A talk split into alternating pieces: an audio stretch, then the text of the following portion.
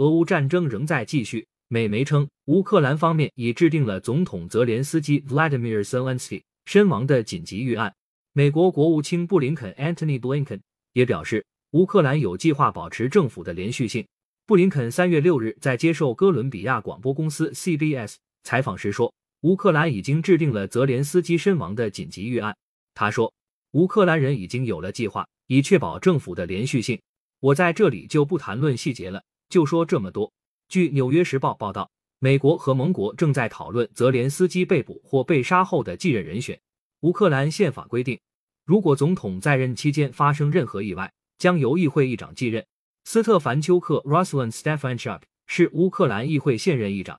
自二月二十四日俄罗斯对乌克兰开展军事行动以来，他被拍到与泽连斯基一起参加了与欧洲领导人的重要线上会议。